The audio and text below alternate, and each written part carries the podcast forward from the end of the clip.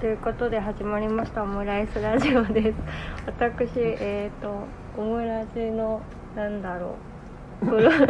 P ことえっ、とマスクです、えー皆さんこんにちは。今日はですね、えー大和郡山の素敵な書店と本さんにお邪魔してあの7月30日に開催予定だったオムラジと本を、まあ、オムラジで配信しようということでこの方に来ていただきました。どうぞ。はい、えー、都本の店主のえー砂川正弘です、えー。よろしくお願いいたします。よろしくお願いします。ありがとうございます。今日はえっ、とあの店を閉めたトホンさんにちょっとお邪魔して、はい。店のあのカウンターでちょっと座ってお話しさせていただいてますでえっと今日はちょっと本を本が語ること語らせることについてちょっとこの本を真ん中にまああの本屋さんと図書館とか、まあ、本を挟んでの人と人との関わりとかまあいろいろお話できたらなと思っています。でえっと早速なんですけれども、はい、本方読んでいただいてたくさん付箋貼ってくださって そうです。付箋貼るの好きなんで、あのこれは貼りすぎてるパターンですね。何が重要なのかわからなくなるパターンですけ とど、はい。ねあれ砂川さんあのあれですねピンクの細い紙の付箋を貼ってらっしゃいますね。そうですね。色はもうあのなんかいろんな色が入ってるうんセットみたいなやつを買ってるんですけど、うんうんまあこの紙のちっちゃいやつを貼ることにしてますね。はい。うん。まあ目印だけでいいのであんまりこう、大きくなくてもいいかなというので、うんうんうん。はい、貼っております。読んでいただいていかがでしたか？ご感想など聞けたら。そうですね。すごいなんか付箋たくさんあって こういろいろ感想もいっぱいあるんですけどその最初に思ったのはそのお客様が来た時にすごいこう深い人生の話みたいなとこに結構突入するみたいなあくだりがあっあそうてですね。僕本屋をしてて本屋のお客さんと人生の深い話に突入することはまあないので そこがなんかすすごいなと思いましたね。砂川さんあれですよね。あの前ちょっとちらっとそんな話したんですけどなんかあのね名古屋のオンリーディングさんの黒田京子さんともそんな話したんですけど、お客さんの顔があまりあ覚えそうですね。覚えられないっていうので、まあ、お店始めた頃はここよりも半分狭くて、うん。なのでこうお客様との距離感がすごい近いのでね。近すぎるのでなんかあんまり喋ってないのも気まずくなそうですねく気まずく思ってこうちょっと声かけたりしてたんですよ「うんうんあのいらっしゃいませ」あどちらからですか?」とか初めてですか?」とか聞いてたんですけど、まあ、そうしたらちょっとまあ話が雑談がある程度盛り上がったり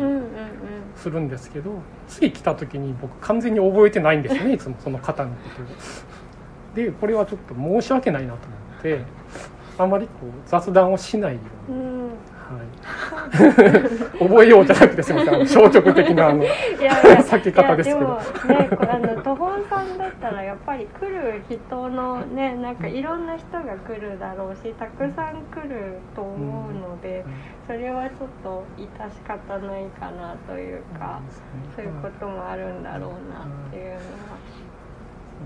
それはどうしても来る人が、まあ、わざわざここだけに来たりするし、限られてるっていうのもあってでまあ結構あとねわざわざ図書館に山奥に来る人っていうのは個性的だったりするので、まあなんか覚えやすい人がもしかしたら来てるのかもしれないなと思うのと、まあやっぱり本を書いて発信しててそれを読んできてくれるっていう方も今は多いので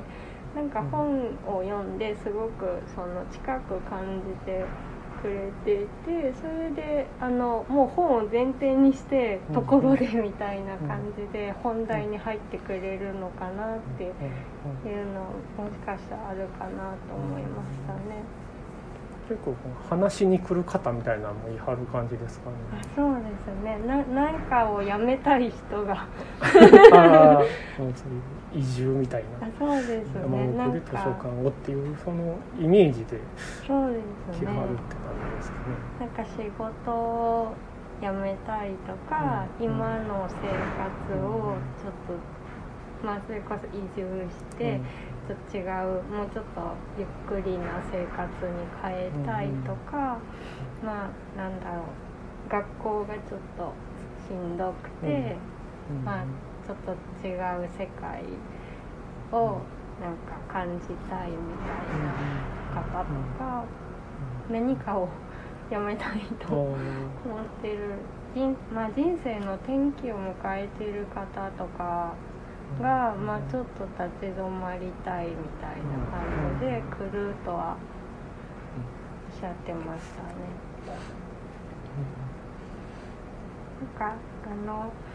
三重のトンガ坂文庫さん、はい。尾鷲にある。もうあの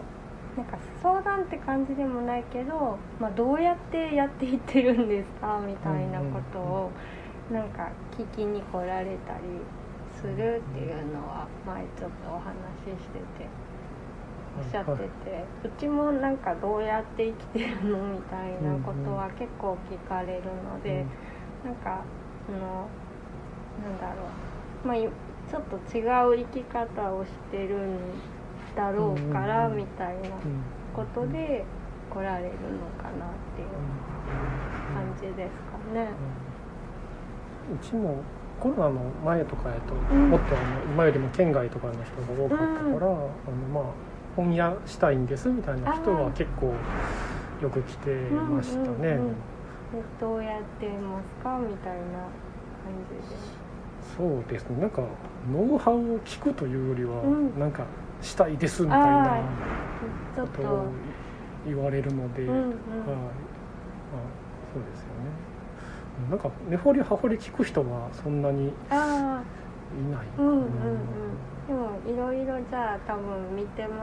てそうなんかね自分の本屋さんのイメージをこううん。膨らませてみたいな、そうですね、まあ、最近結構あの本が出てるので、はい。あの小さい本屋さん始めるためにこういうあの取り次ぎがあるとかそうですね。こうやってるみたいな実例が結構本になってるので、うん。ねそう思うと最初の頃は結構聞かれたかもしれないですね。あどうやって仕入れてるんですかとか、うんうんうん。うんなんか本屋開くのは大変って聞くんですけど、うんどうやってるんですかみたいなのは最初の頃は確かに多かったあですね。そうですよね。なんかそういう本がまだなかった頃に、うん最近はでもそんなに来ないかな、うん、でもやっぱり本のある場所がちょっと増えてる個人でやられる方増えてるんですかね。そうですね。多うん分だいぶ増えてると思います、うんうん。はい。一時期までは結構 SNS でも新しい本屋始めるうん。方見たらすごくあのあこういうとこできたんやみたいなあのどういう本屋かなとか調べたり、うん。ホームページ見に行ったりしてるんです、うん。もうなんかすごくたくさん増えてきたからもうなんか覚えきれなくなってきて、そうですね、はい、なんとなく把握してるぐらいの感じになってきましたね。そうですよね。だからもう私たちもそんな感じでなんか,、あなんかこの地域にはなんこことこことここがあるみたいな、なんとなく頭の中に地図があったんですけどもうちょっとなんかたくさんありすぎて、うん知らないとこもいっぱいあるなっていう感じで、でも本がある場所が増えるっていうのはすごい面白いことだなと。そうですね。うちとか特にあのそういうい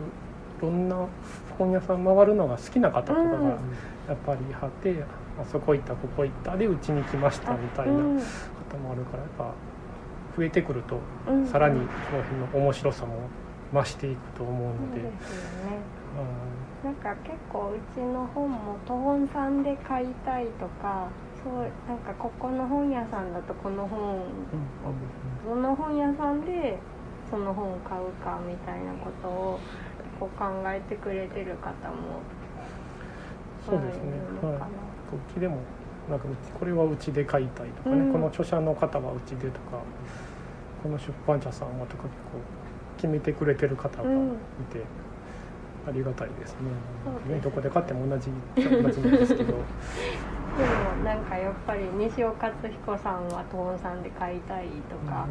なんかそういうのは確かにあるなと、まあ、もちろんサインが入ってるとかそういうのもあるんですけど、なん。かコロナになってから通販がすごくうん、増えて、ああやっぱりそうなんですね。はい。まあ、インスタとか積極的に上げるようにしたところもあるんですけど、まあ、やっぱりそのちょっと多少送料払ってもなんかうちで買いたいみたいなうん思ってもらえるっていうのはありがたいなと通販でもやっぱ常連さんみたいな方はおられたりとか。そうですね通販結構常連の方多いですね、あそうなんはいですね。一応その2ヶ月に1回おまけをつけてるうん、内容をリニューアルしてるみたいなのもあるためやとも思うんですけど、うんうん、結構同じ方が定期的に買ってくれてるっていう状況ですね。そういうのはありますよね。やっぱりセレクトが好きで、やっぱここで買いたいなみたいなのはきっとあるだろうなと思って。でなんか本方で結なんだろう。図書館と本屋さんはなん。かの違いとかは出てたのかで私あんまり本屋さんのことがわからないのでかなり多分図書館寄りに書いたんだろうなと思ってるんですけどなんかそう思うところとかってありましたあかーそうですね。図書館との違いで読んでて思ったのが、うん。そのまああのあんまり雑談しないとは言いつつ常連さんがいて結構やっぱ話してると、うん。あその話この本がみたいなうんを僕も結構言うんですけど、でも、まあ、あんま買ってくれないんですよね。あ 買うになそうなんるんですよ。そうそうなんですよ。ここでやっぱり買うのハードルと図書館の借りるハードルが全然違うなっていうのを読んでて思って。でもそうですね借りるのはやっぱ借りて借りますもんね、うん借りて、まあ、気軽に、まあ、パラパラって読んで、こんな感じかぐらいでも借りるんやったらいいんですけど、買うってなったらやっぱりこう一から全部読んでうんみたいなイメージが買うあ本のイメージになると思うので、なるほど。でもそうですね、うん、そこがやっぱり違うなっていうのは確かに、思いましたね。まあ、進めるのって知らない作家さんだったりとかするから、うん。そこでやっぱり買うってなると知ってるなんか確実ななんか 自分の好みのっていうのがもしかしたら入ってくるのかな。でも持ってなんかその持って帰ってそのその人の本棚のメンバーになれるっていうのはなんか本屋さんのちょっと羨ましいなと思ったりそれはありますね。うんうん。そうですね。なんか僕も最近結構図書館使うんですけど、うんうん今その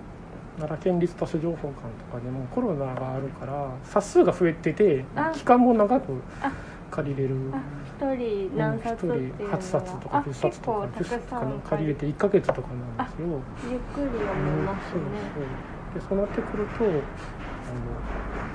めっちゃ読みたい本ももちろん入れるとして、ちょっと気になるなぐらいの本も、あうんうん。とりあえずあ借りとこかみたそいうな感じで。借りれて、まあパラッと読んでみて、うん、あやっぱちゃうかったなみたいな。あでもなんか、うまあ、気軽にやめれるというか。そうですね。うんやっぱりそういう中ででもやっぱりあ借りてよかったなみたいな本もやっぱ当然出てくるので、なんかそういうその図書館のハードルの借りる低さから出会える本はめっちゃあるなっていうのは最近思っね。てて。でもそのじゃあ本屋はどうかなと思った時に、やっぱ本屋はまあ結構そこそこ気合を入れて読むぞって買うんですけど、でもやっぱり読む買ったけど読まないみたいなパターはンもうん。あってちょっと今違うなっていううん。時に図書館やったら返しちゃうじゃないですあかそうですよね、でも買った本は家に結構ずっとあるんですあよね。確かに、でその時にその何年かしてからうん。読んでみる、うんうんうんうん。読まなくてもずっと本棚にあるからああの時買った本まだ読んでへんなみたいな。でまあこういう本かなみたいな、うん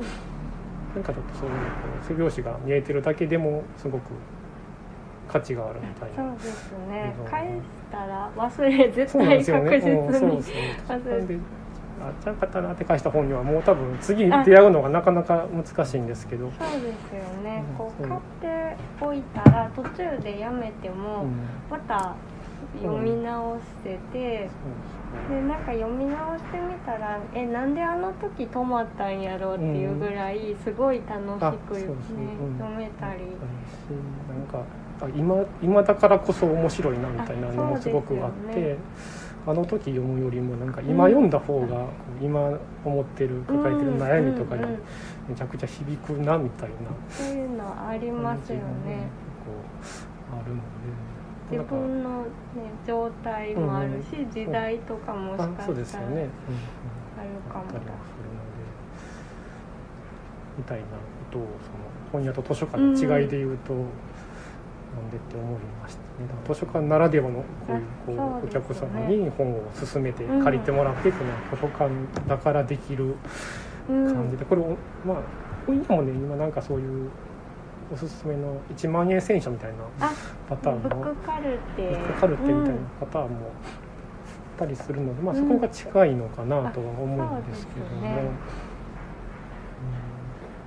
うん、確かになんだろうな。なんかやっぱりうん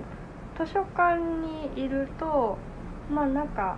あんまりこう本を一冊のちゃんとまとまりとしてそんなに捉えてないとこもあるというか、やっぱ本屋さんはその一冊のそのまとまりとしてもものとしてもなんか本をちゃんと見てるのかなっていう気がするんですけどまあ図書図書館のレファレンスだと、まあ、そもうここだけ読めばいいみたいなとか、まあ、それの組み合わせみたいなとこもあったりするので。でレファレンスに使うのであれば別にその一部のコピーとか、そのまあ物は借りるけど家にまでは持って帰らなくて、うん。館内で見てコピー取る前提だったりするので、なんかちょっと物としての本がっていう面がちょっと弱いっていうかいまだにちょっと感覚がなんか一冊のまとまりとして見てない時があるなと思ってて。なんかうんそこまで部分的にはさすがに本屋さんは見ないそうですよね、ん。ここの、ね、第何章がいいからみたいな、うん。まあ、夢十夜の第一夜が好きなんでとかいう進め方をしたりもしますけど、うん、そうかでもそうです図書館だとそうですよね。そうですよこのねなんか辺のところはここのここに載ってますようんみたいな感じになりますそうもんですねだからまあお悩みに対してはこここのこのセリフを読んでくれみたいなうんのところは言えるっていうのはあるんですけどただなんかこう一冊の構成とかを意識したりとか、なんか物として本を尊重するっていうことに少し鈍感なところがあるというか、なんかこう前あのせ1970年代に出た「サブ」っていう、まあ、サブカルチャー雑誌があってんなんか迷子サイズが結構そのこだわりで違っていて。その国立国会図書館とかだともうそれをがなんかサイズ違うのに合冊して置いてたりとかしてでなんかまあ資料としては確かにそれで保存できるんだけどうん。物としてのなんか尊重みたいなのはちょっと弱いのかなって思ったりうん。そういうとこは本屋さんはやっぱりなんかしっかりそのなんだろう作品としてその本もちゃんと見れるようにはなってるのかなっていうのは。そうですね。そういう意味では確かに一冊ずつの作品としてっていう意識で見てますよね、うん。逆にその部分部分としての本って意識が今まで全くなかったから そうかそういう。結構特殊な感うん覚かな。まあでもねまあ、情報とか資料やと思ったら当然やっぱ部分的になりますよね、うんでも。そうですよね。だからうん。結構まあしかも大学図書館にいたので利用する人が、まあ、学生とか先生とかもうやっぱ研究のためによ借りていかはるので。まあ、学生とかにも「もう全部読まんでいいねここだけでいいねここだけでいいね」とか言ってなんかなんとか借りさせたりとかしてたのですごい部分としてまだ捉えてるところがあるなっていうのを思ってだからあのオンリーディングさんでお話しした時も本が語ること語らせることの構成がいいねっていうふうに言ってもらったんですけど、なんか構成ってあんまりなんか考えてなかったっていうのがすごいなんか最近そそこがすごい自分の感覚はあのあすごい図書館の人の感覚なんだなっていうのあんま自覚してなかったんあですけど。ーそうですね確かに構成すごくあ良くて、そのエッセイのね部分とその本の紹介の部分、まあ、ルチョリブさんの本全部そうですけど、うん。あのエッセイとその対談みたいなのがこう、うん。結構順番というかうん。配置されててなんか読んでいく時のその流れがすごく気持ちいいというかスッと。はい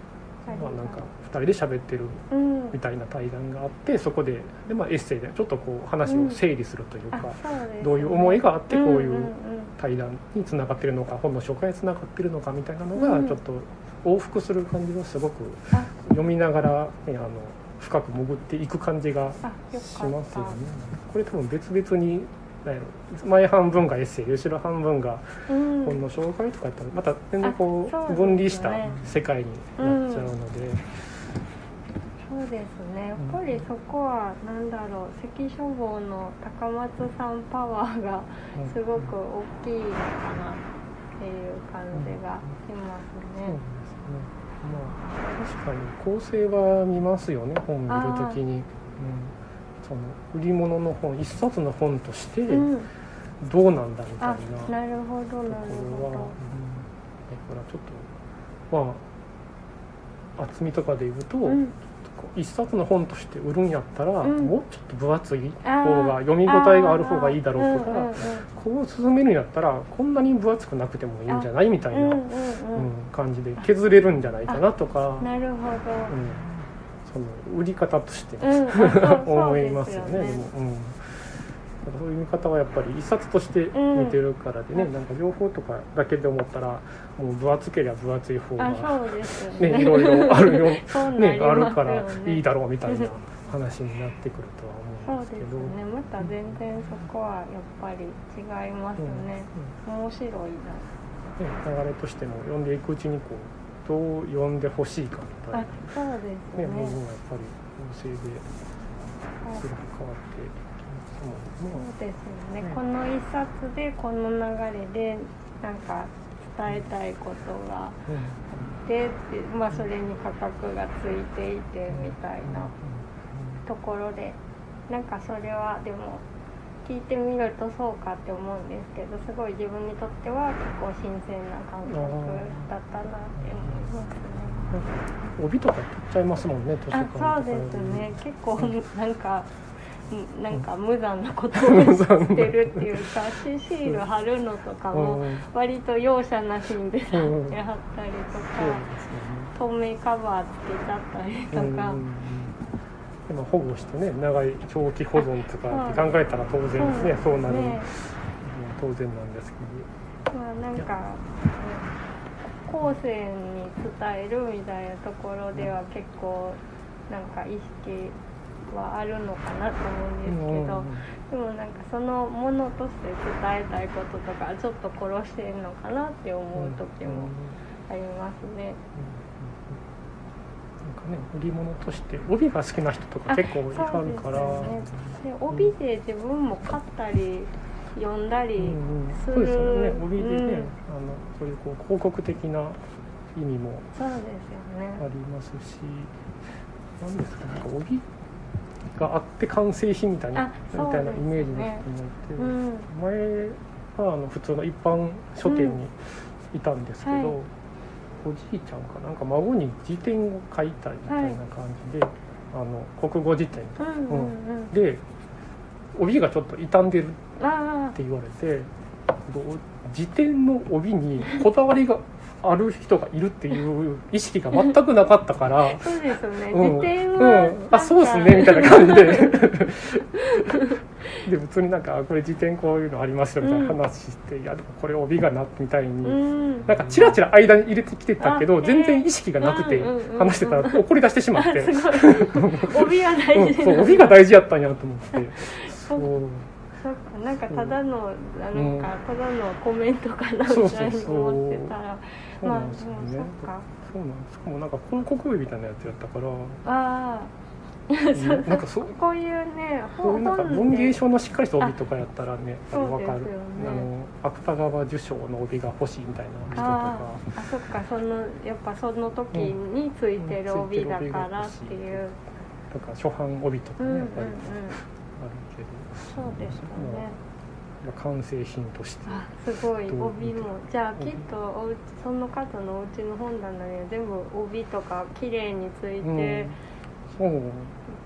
すよ。ででも邪魔やとか言ってペッて取ったら怒られうんます多分怒られるんだと思う。こう。書店やとその文庫担当やったんですけど、文庫とかやとまあ今月の新刊って書いて帯がついてるんですよね、うんうん。入ってきた時に、うんうんでも次の月になったらまた今月の新刊あの文庫が来るから前の帯取っちゃうんですよね。紛らわしいから。あそうですよね、うん、で帯つけたまま文庫とか刺しておくと、うん。帯の部分で背焼けをして、うん。なんか線があ塗あ。ってた時に色が変わったりして日日の日の日や当たり具合が変わ結構棚に刺す時にはもう帯は取るみたいなところもあって結構気軽に取ってたんですけど、うん。いかんなという、はい、反省をしました。結構だから見ますけど。そうですよね。まあなんか帯帯見て買ったって言ってくれる方とかもね、おられたりするし確かになんか帯ってお帯考えるのも楽しいなって。ああそうです、うん。今回西尾勝彦さんの詩集が先月出たんですけどそれ帯を、はい、考えるっていうなんか結構気軽に受けたらすごいプレッシャーで。大事ですよ帯で売れ行きがすごい変わるなっていうのをやっぱり書店員として意識はしてるので、うん。悩みましたね責任重大。責任重大でしたね、でもなんか西尾さんの本らしい感じがすごくしていいなって思いました、はい、でもなんかデザインされるとうん。がぜん違うんだなっていうのは感じました。ね。自分で文章だけ考えてる時もあそうどうですよかなと思ったね。んですけどだからねなんか本当にデザインも大事で何やったっけなここに。えっと垣内翔吾さんの「ブルースと読む生活」のことをなんか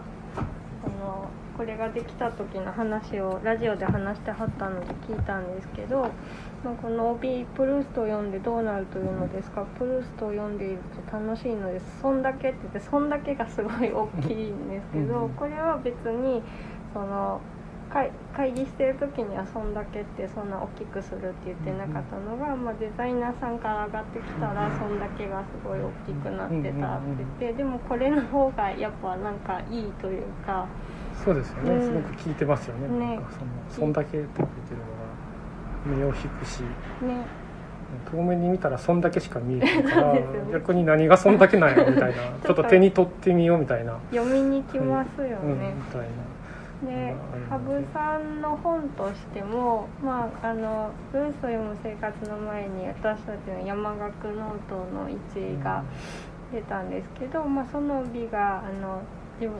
なんだっけ自分としてはただ生産性のない生活をあの送っているだけなのですみたいなことを書いたのを使ってくださったんですけど、なんとなくこの帯とブルースと読む生活のこの「楽しいのですそんだけ」っていうのと通じてる気がして、別に何かをこうなんか生産しなくても何かの役に立たなくてもいいじゃないかみたいなところですごい羽生さんが伝えたいこととも通じてるんじゃないかなと思ったんでやっぱ帯ってすごい大事やし面白いんやなっていうのをなんか自分たちが本を出すようになってからなんか今まで帯をペッて剥がしてきたことに対して すいませんっていう気持ちになってきますねすいませんって気持ちになりますね。これも大事にた扱おそううっていう。ですよね。まだから今なら怒りはった気持ちあ、そもうですね、はい。まあ、そう思われつつもやっぱり見た目のデザインとかで結構重視してうちとか並べるのであ帯は来た時にまあ取った方が雰囲気がいいならば結構パッて帯も取ったりあ取ったりも。はい結構しますね、あ、まあ、ではい、もそうですよね。それはこうお店の中に並べた感じとかもバランスも気にしつつ、ね、うん。結構こう主張が激しすぎる帯とかが、ああうん、あるとこう、うん。なんか全体のバランスがく崩れちゃうっていうまあのがあるのこう伝えるために結構なんか目立つようにしてあったりするとで、ちょっと浮いちゃううん、そうですね。うちはねそんなにこうのんびりした、はい、イメージのうんうん本屋なので、はい、そうですよね。本屋を目指してるので、うん。はい。あんまりポップとかも基本置かないそうですね。ポップも基本つけないっていう、うんまあ、全部おすすめって前におっしゃって、おすすめなので、うん。まあこの中からこう見た目で気になる本を手に取ってうん。選んでもらえたらっていううんうん。意識なので、うんポップの代わりはあの SNS で、あそうですはいね、するとおすすめしてる。おすすめをしてるっていう。ブログにもねまとまって書かれてそうですねブログでもちょっとまとめて書こうとうんうんか、いろいろ試してはいるんですけどブログは止まりがちかな。あでもあのまとまって読めるの楽しいのでたまに拝読してますありがとう。もうちょっとこうそうですよね。なかなか難しいですよね。難しいですよねそうですねなんかいやでもなんか上手に進めてはるなってすごい思いながら。もうやっぱりでもこの本でもすごくなんか自分の悩み事ではないけれどすごく読んでると読みたくなりますよね紹介されてる本よかは。ったです。うんなんかねでもやっぱりこの本を選ぶときに、まあ、ルチャリブロにある本っていう中でやったのは良かったのかなって思って、まあなんか世の中にある本だともう。ちょっとためのななさすすぎて。でなんかある本の中で考えたら、まあ、もう正直どんな本でもいける気はしてきてで読み方かなっていう感じがしてきてなんかだからその中で考えるっていうのが面白かったなっていうのとなんか思った以上にこの悩みに対して全然解決しとらんやんけっていうのがなんか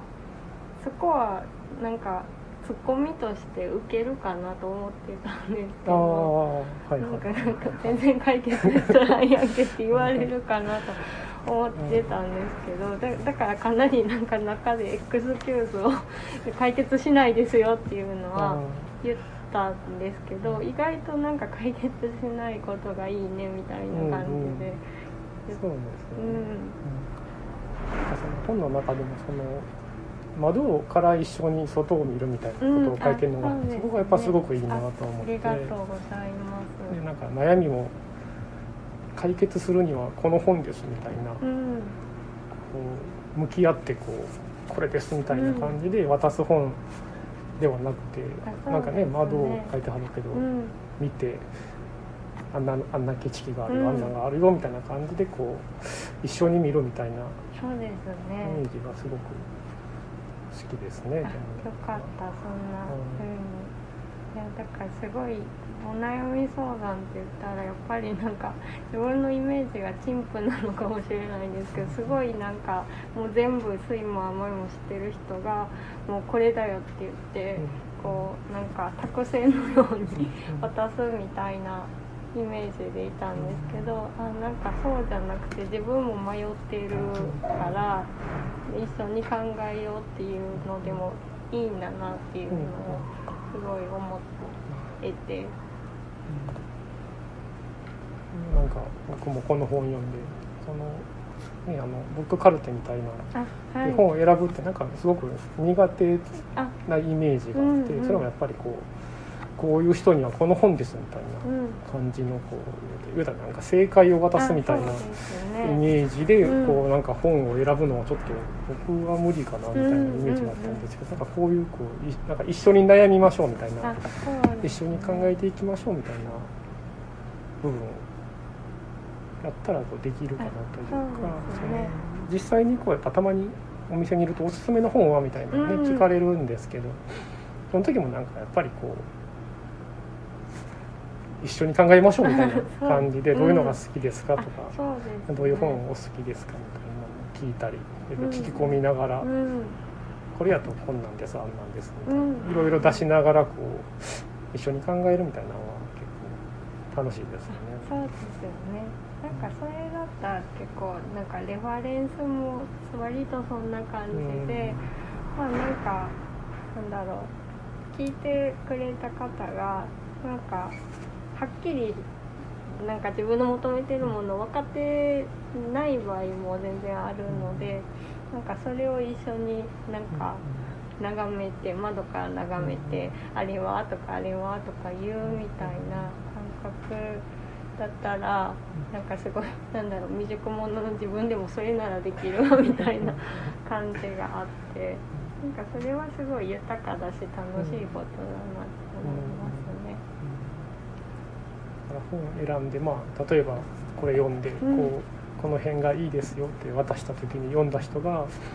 なんか違うところからヒントとか見つけてくれたりもしそうかなと思って、そうです一緒ねになんか景色を見てるってなんか、うん。ああそこがすごくいいよって見てたはずだけどいやあっちの方が面白かった。あれどうなんみたいな感じの見方もできるかなと思って。うんうんだから同じ景色見てるようで、ええ。なんか私そそそこ見えてなかったうん。わ、ねみたいな、ね、やっぱりそういうのが発生しそうな余地が面白いねなっていう思いはい一応選ぶけどなんか逆に教えてもらったり、うん。ねするのがやっぱり楽しくてそれはなんか交換してるみたいな感覚があるので、それはいいなって思いますね。なんか書いてはった貸した本にこう付箋がついて帰ってきて、そこを見るのが好きみたいなうん、の書いてはって、楽しいですね。ねそういう感覚は、まあ、図書館ならではやなと思いながら 本屋さんやとねなんかあまり感想を言いに来る人もそんな。に常連さんやと、うん。あの言いはったりもしますけども、うんうんうん。基本的には、ね、あの打った後あどうな受け止められたのか、うん、手が離れます、ね。完全にね離れるっていう、まあ、本屋ならではのうんうんうん。ところだとは思うんですけど、うんうんうん。でもね、なんか両方すごいいいところがあって面白いなっていうのは、なんかこれ本出して改めて本屋さんとお話ししたりとかしてすごい思うことですね。じゃあそろそろえっ、と砂川さんにお悩みをはい。いただいてますので、えーここからは革命児さんもはい、加わっていただいてお悩みに答えるっていうのをはい。やらせていただこうかなと思います。ありがとうございます。よ。ろしくお願いします。僭越 答えは出ませんけどね。そ うそうですね。すごい僭越なんですすごいでもね、このチョークがね、あ、チョークがここに黒板がね。いえとんでもないで別に取れるんで大丈夫です。じゃあちょっとあのご本人を前にしてあれですがお悩みを読ませていただきます、えー砂川さんからのお悩みで私は変なところで心配性です。先日自分も年を取ってきたなと思いケアに関する本を読み始めたのですが最初に難病の事例が出てきましたすると難病のことが気になり始めもしこの病気にかかってしまったらこんな症状があるのかとか家族に迷惑をかけてしまったらどうしようなどと、えー心配性が発動しケアどころではなくなってしまいましたただ日常の中でいつも心配性で慎重かというとそんなこともなく信号のない横断歩道を大胆に渡ったりもします。こんな風に変なところで心配を心配性な自分をどう考えたらいいでしょうかっていうお悩みを。いいお悩みを。いいですか？ねなんかね。あんまない。あそうですね。おこういうの初めてですうねん。結構心配性ね。ではあるんですけど、うんないですか？結構みんな心配性かなと思って。ああり私ますけど。どっちか砂川さんよりかもしれないです、ーまあなんか全然心配性じゃないね。うん心配性じゃない。ないね。ないんですよ、うん不思議ですね。でもそうですね。変なところでっていうのは面白いですね。そうですよねなんか。でもあれでした。あのまあ他のオムラジ聞いているくれてる人は分かんないですけど僕がこのお悩み聞いてあの意外性はなかったですね。あ砂川さんっぽいなみたいな。ああまあそうですよね。そうやと思いますあでも私結構なんか日常では意外と大胆みたいなところは少しなんかいつも慎重なのかなと思ってたので。でもでもこれはもしかしたらあの交通事故に関する本を読んだら心配になるかもしれない。そうですね。その可能性はありますね、なんか部分的なんやとは思うんですけどね、こういうとこに関しては、うん。うん。すごくなんかあの悪夢ばっかり見る体質なので、ね。心配性すぎて、うん。道に迷う夢とか仕事で失敗する夢とかなんかそういう夢ばっかり毎日、ね見る。心配事が夢になっちゃそううっていう遅刻するとか。うんなんだけどスティーブン・キング大好きみたいな。そうなんですよね。これですよね。そうなんですよ。ね 悪夢見るけどホラー大好きで。そうですよね。シャイニングもお好き大好き。この感じですよね。そうです。この感じですね。僕シャイニング5回ぐらい読みました。大好きですなんか悪悪夢見そうな感じで。そうそういうやめりゃいいのに。そうそう。最近ちょっと。ホラーの悪夢は見ないんですか？ホラーの悪夢もめっちゃ見ますよ。あ本当です見てた。はい。めちゃめちゃ見ます。あそっか。砂川さん妖怪もねそうですね。妖怪も好きですね、ホラーも見るんやホラー系の悪夢も見ます。ちょっとなんかほん妻にもなんか書いたらって言われるんですけど。うん。本当です。結構ね面白い感じのホラーの悪夢もいっぱいあいいですね。大体朝ごはんの時にこんな夢見たっていう。話うん。を妻と娘にするんですね。それは書いてほしいですね。夢十夜の。夢上手みたいに全然いけますよ、バージョンねえいやそんだけホラー読んでる方の悪夢やからね。あでも出典が全部もしかしたらなんか あそうか。どっかにあったり何して。何かから得てる。なんか夢はその辺が面白いですね。大体こう、昼間のあったことの何かが若干入ってるので、うんうん。うんこれかみたいな、面白いですね。ねまあ、でも怖い話で思う読みそれは読みそれたはい読みたい。不思議ですね。そう考えると。あじゃあちょっとメモしてきたので。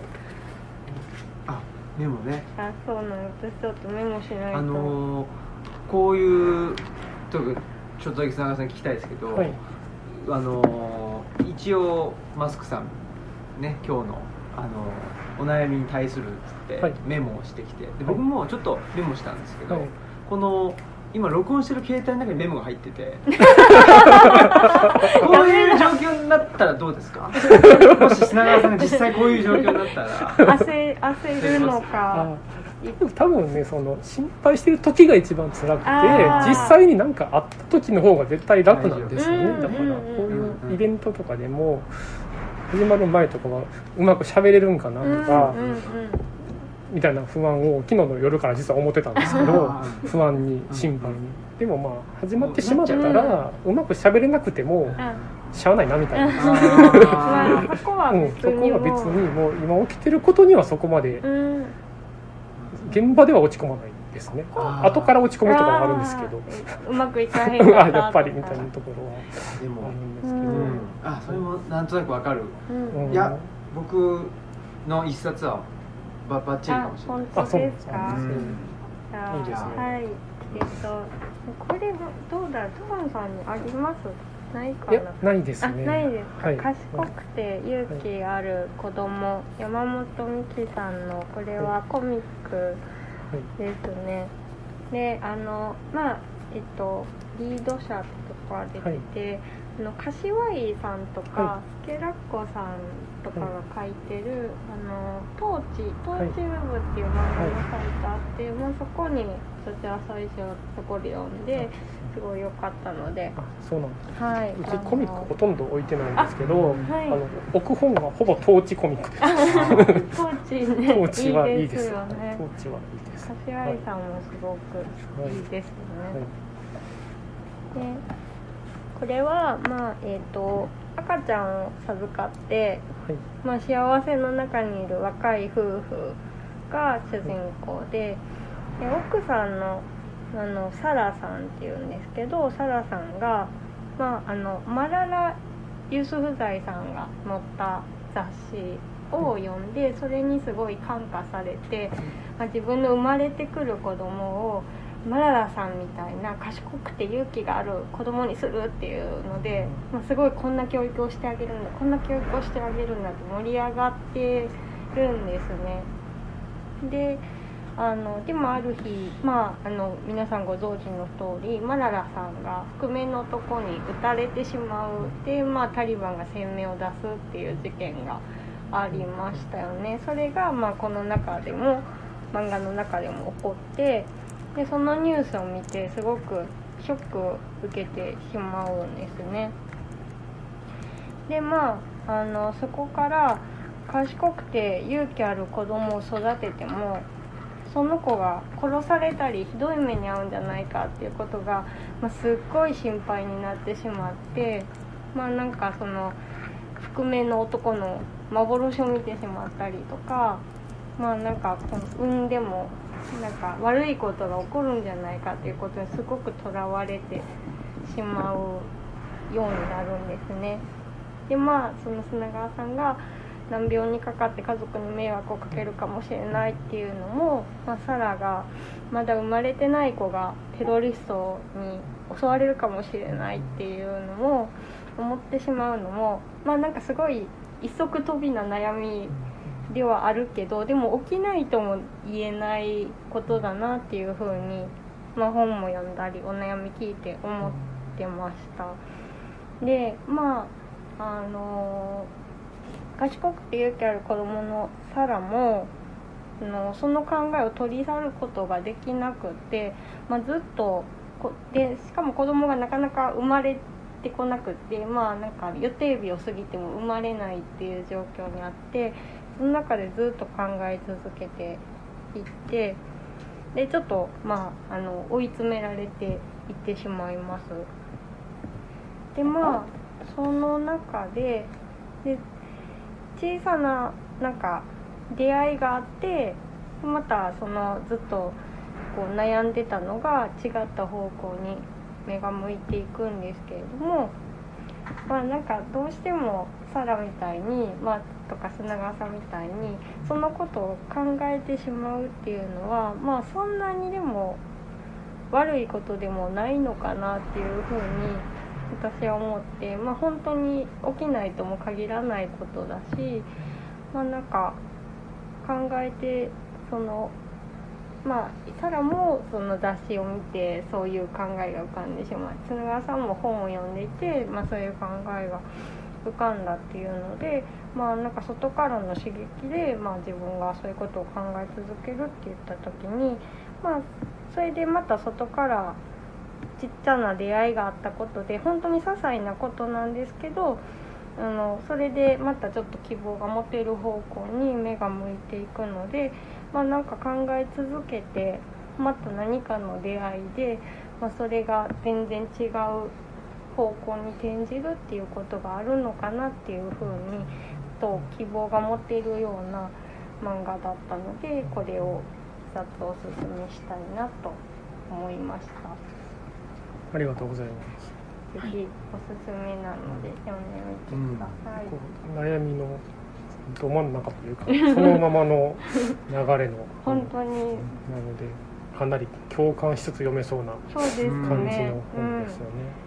これ本当に読んでるとなんか一緒の目線になってなんかねそのサラのことを笑えない感じに思いますしすごくでもいい漫画だなと思いうんます。うん面白かったですねうん、いいよね。はい、じゃあちょっと僕はですねあの一応自分で縛りをかけてまして、はい。その出版されてから50年以上経った本の中から あそういう縛りがあっそうなんでですよ。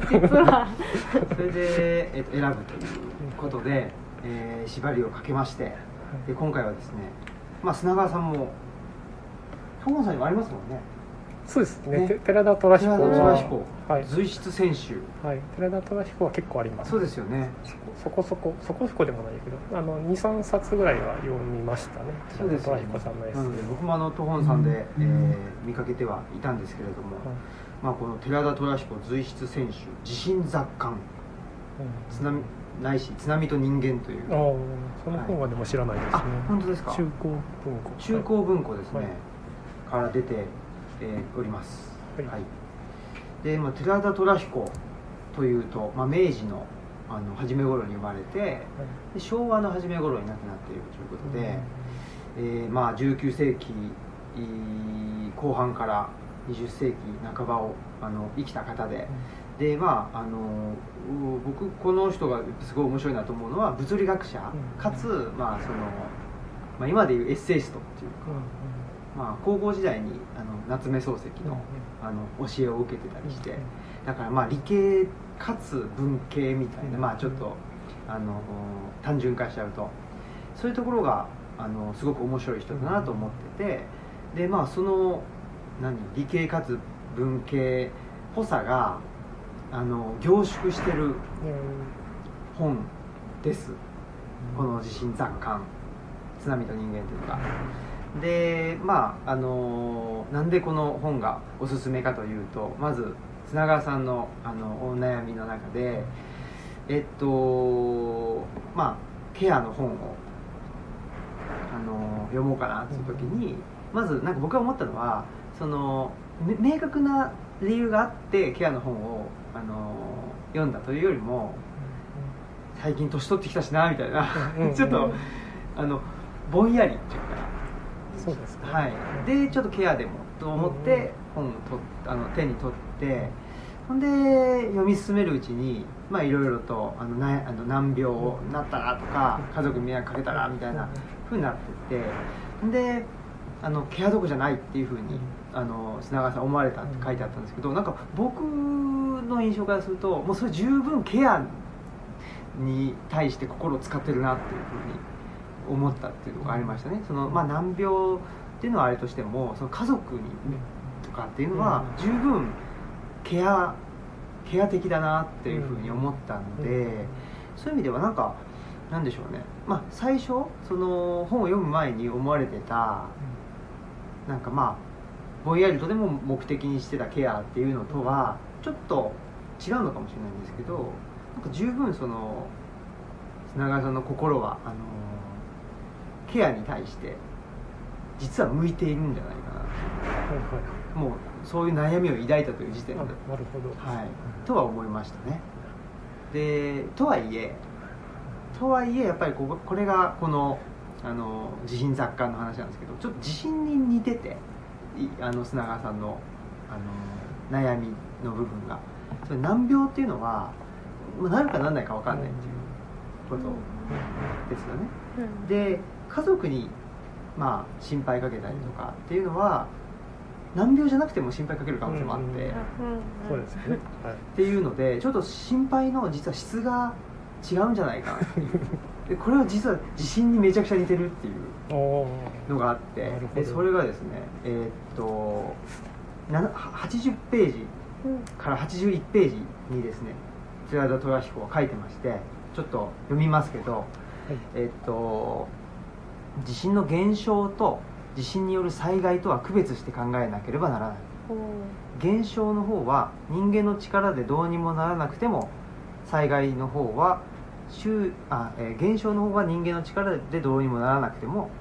え災害の方は注意次第でどんなにでも軽減される可能性がある。あるのである。そういう見地から見ると大地震が来たら潰れるに決まっているような学校や工場の屋根の下屋根の下に大勢の人の子を集団させている当事者はいわば前述の箱根吊り橋、えー墜落事件があったそうなんですけど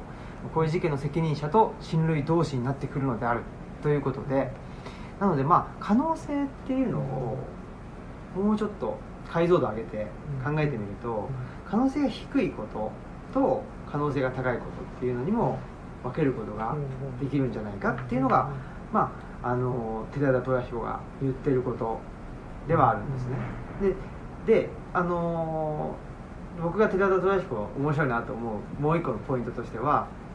だそういうふうにその科学的に見ると可能性が高い低いっていうのが分かるよとも言ってるんですけどと同時にえーっとだからその、まあ、科学っていうもののあのいい側面というか、性の側面としては過去の伝統の基礎の上に時代時代の経験を丹念に克明に築き上げてきたと。なので経験を積み重ねてきた結果こういう時はこうなるよねっていうデータが蓄積されてきた。うん。これが科学を裏付けてるんだっていうふうにも言いつつとはいえ同時にですねそもそもでもとはいえ文明が進むに従って人間は次第に自然を征服しようっていう野心を生じてきていて完全に自然っていうのは征服できないんだとも言ってる。だから科学では分かんないこともあるよっていうにも言っててこの両側面を同時にこの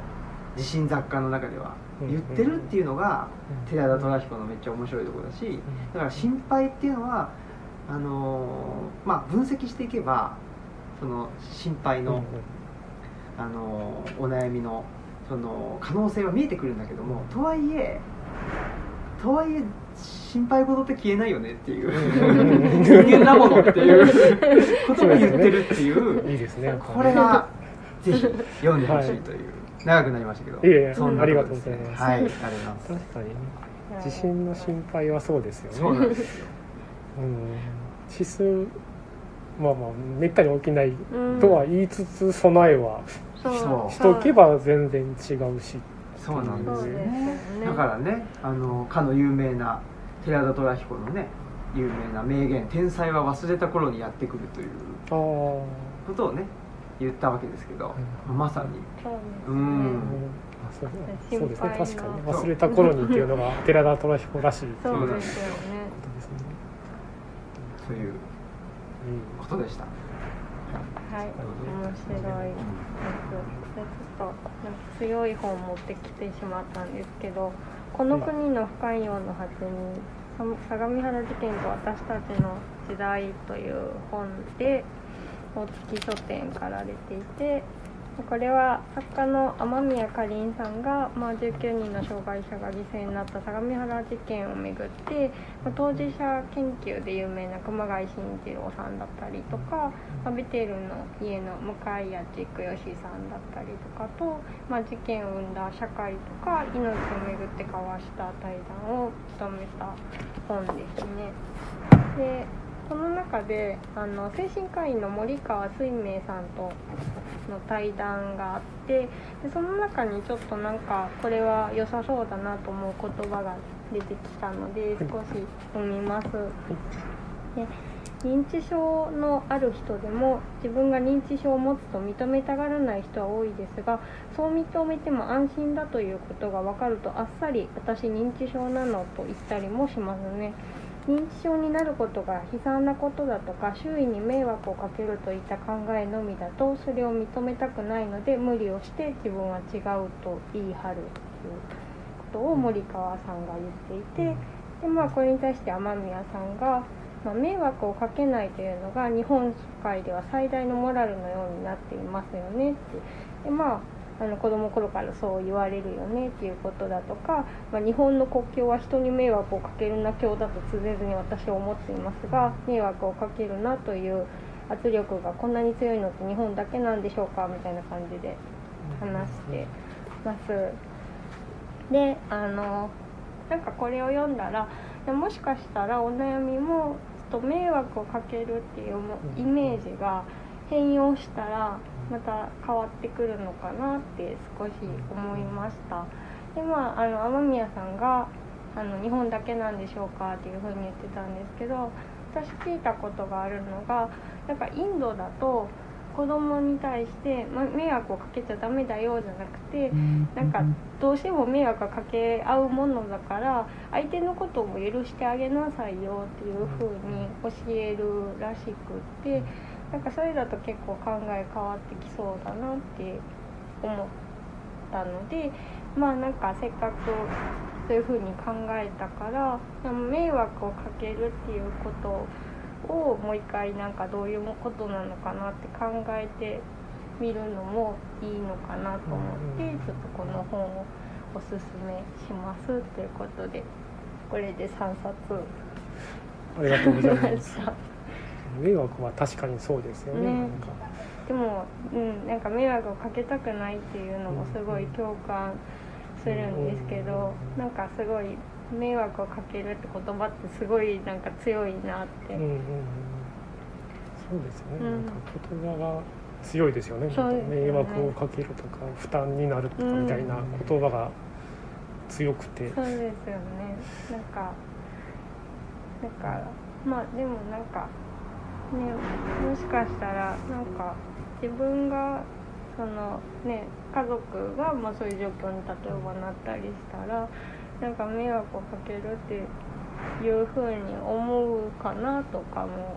思ったりとかなんか関わらせてほしいっていうふうに思ったらなんか迷惑をかけたくないって言われたらちょっとなんか寂しい感じもするのかなああ確か思ったり。はい。そこで寂しいと思うっていう感覚はそうですね。うん。確かに、なんかかけたくないって言われたらうん関わらせてもらえないっていうふうに言われてるような気もするかもしれないなと思っ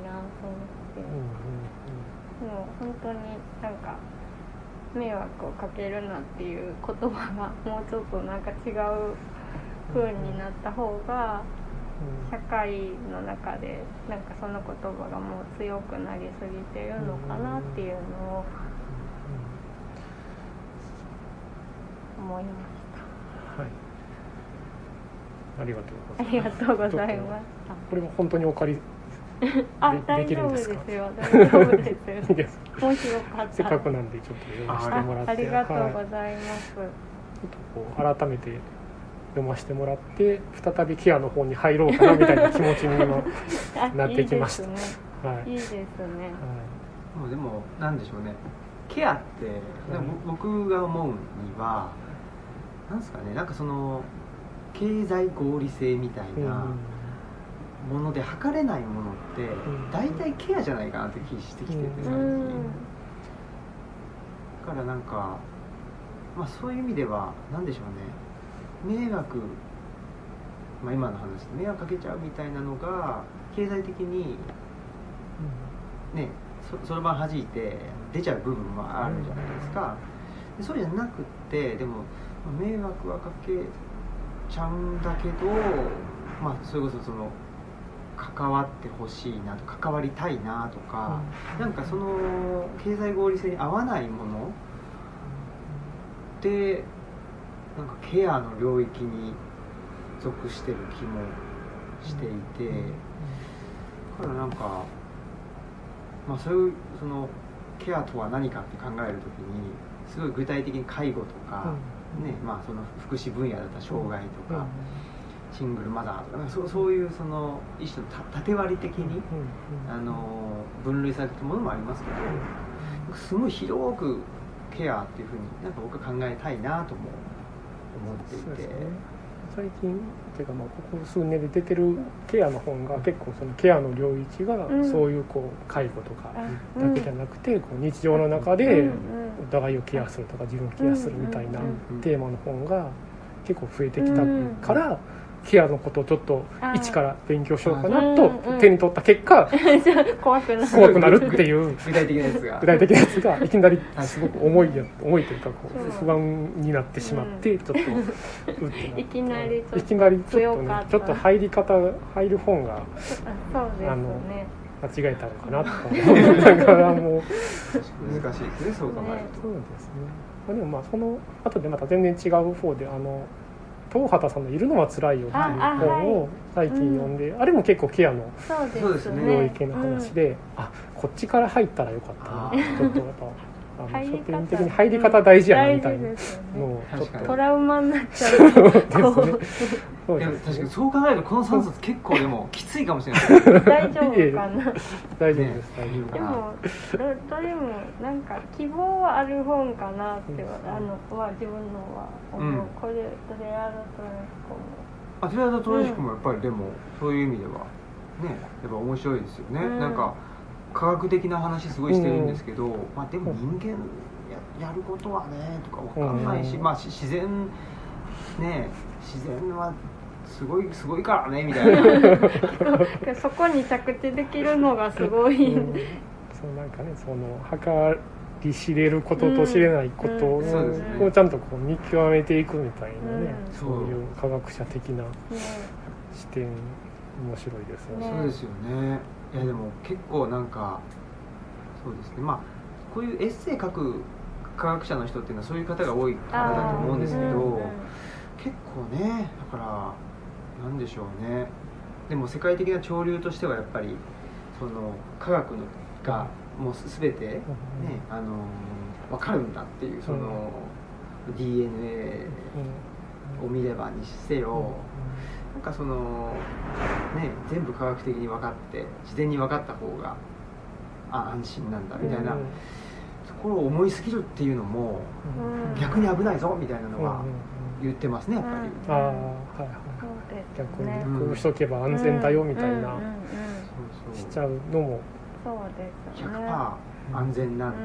本当はないんですけど、うんなんかあるように、そうですね、うん。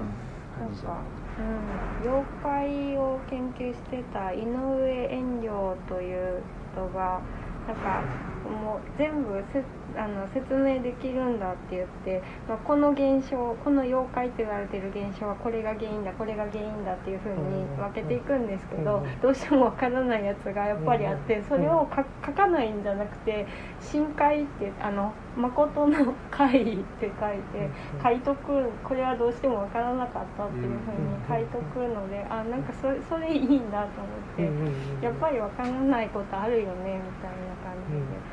なんかふわっと最後ふわっとさせとく。みたいわからないことをうん。わからないまま入れるみたいな、あの以前おすすめしてもらったネガティブ系あハビリティとかはねそうですね。やっぱりそういう、サハティ法生さんの、んそうですよね、あれも大事やなと、うん。そうですよね。でもなんかいやわかんないですけど僕僕はホラー苦手で。ああ言ってましたね でも「シャイニング」見たらすごい面白くて。でも「シャイニング」もあれ、まあ、映画の方なんですけど、うん全部が全部なんかわからないっていうか、うん。因果関係わかんないし、うんなんかそれそれはそれ因果関係で考えすぎちゃうのもなんか野暮だなみたいなのを思ったり、あとはもう明らかにこれはそのあのジャック・ニコルソンの顔のせいだなみたいな。そうですよね。そういうのもあるじゃないですか、うん。おそれはそれでいい。そうそう。うんそれはそれでいいっていうかなんかねあなんかい今なんか、まあ、僕もそうですけどあれはなんでこうなんだろうとか原因とかを求めすぎちゃったりすると、うん。うん。それがなんか原因が分かんないこととかなんかちょっとあのシーンとあのシーンの整合性が合わないとかうん。なんかそんなばっか考えちゃうと、うん。なんか野暮っていうか、うん。うんそれって映映画ってもっとなんかどっしり構えて見たいなみたいなのがあったりして。あ はいはい。だからなんかちょっと前に「シャイニング」の続編が出ててなんかあの見てはいないんですけど多分違う人が作って、でなんかあの双子とか血のエレベーターとかが全部説明されてますみたいな予告を見て、説明ししなくてもいいじゃないかって思ってしまって。そうですね、うんそこは説明しない方が まあホラーとしては怖いですよね。やっぱりホラーはよくわからないのあが怖いみたいな、想像がそうですよね膨らむってういうかんそうですね。想像させそれこそ不安じゃないですけど、何かどうなるのかわからない、うん。なんでこうなったのかがわからないっていうところが怖い、はい、そうですね、っていうのがあるので「シャイニングも」あの原作の方は、なんでこうなったのかがよくわからない。うん、話で、まあ、あの言うたらそのジャック・ニコルソンがどんどんおかしくなって、うんうん。殺人鬼になってしまったのか、うん。幽ホテルにいた幽霊たちがうん。取り付いているのかが、あそれがあの分からないように書くっていうのが原作のでどっちやねんみたいな、あうん。その方が深みがありそう、うん。そう映画はもう明らかにそうなんですよね。精神的におかしくなってそうそう、うん。うん。だからなんかほんまかわかんないんですけどスティーブン・キングが原作書いたスティーブン・キングが映画を見た瞬間このジャック・ニコルソンが画面に出てきた瞬間こいつやばいやんっていうのが明らかに明らかにやばいもっと普通なう原作が普通のすごい平凡な、うん。確か名前もすごく平凡な名前をあえてつけてるんですよね、うん。うんなんかすごく平凡な普通の人ですうんみたいな名前をつけててその人がどんどんちょっと上居逸していって、怖い。怖いみたいな。うんところなのに最初画面出た瞬間こいつはやるやつやな殺人鬼や確かにそうするとや。っぱほいわゆるホラーのというか、うん。スティーブン・キングの言うホラーの怖さではなくて、うん。それはこういうこの人間的な怖さ人間的な怖さ。理由が分かる怖さになっちゃうでまあなんかまあ映像の美しさみたいな。映像的な怖さ。とか、うん。そういうのはやっぱめちゃめちゃうまい。あそうですよね。ので、やっぱりそういう意味ではすごく映画として完成度は高いんですけど、うん。キングが求めてた怖さではない怖さになっちゃってるっていう、ちょっと書き換わってしまったそう感じが。原作めっちゃ上下感ですけどあんまり何も起こんないんですよね。上巻の真ん中ぐらいまででもだいぶ何も起こらあなくて本当ですちょっとまだ原作読めてないので読んで徐徐々にちょっとおかしくなんかおかしいことが起きてきてみたいうんなあ、そっちの方がでも怖いですね。うん。聞いてたら。うん。そうですね、うん。はい。そう何回も読みましたけど3回目ぐらい読んだ時が一番面白かったです。か それはちょっと何回も読んでみたいな。そうそうですとその微微妙な変化みたいなところがね、うん何回も読むと分かってくるので、だからまあねあの一応お悩みに答えましたけどもうそのままでいいってことだよね。やっぱりそういうなんでしょう。センスっていうか感覚うんみたいなところがうん。やっぱりうんよあよく出るとやっぱりそういうこの本が面白いっていうかそのうん。本の方に行くし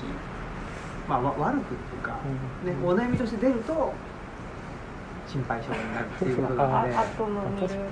同じことなんです まあそうですね、うん。そういうちょっと不安になりやすいからこそ楽しめるみたいな小説とかがやっぱ結構あるんですよね。うん。そうですよねそうだから気にしないでください。結論。せっかくなんでちょっとねあのケアの部分は読ませてもらって乗り越えて。そこは乗り越えても多分乗り越えても新たな不安が来ると思うので。日々あると思うので。日々あると思うんで次は会った時はこれが心配でみたいな話をまた言うかもしれないですけどね。はい、お願いします。はい、ありがとうございはいま、す、ありがとうございました。は、はいえー、じゃあ、えー、本日の、えー、ラジありがとうございました、えー、お相手は、えーと、とオムラジのプロデューサーマスクとはい、えー、オムラジの革命児青木と音本の砂川でした。ありがとうございました。ありがとうございました。さよなら。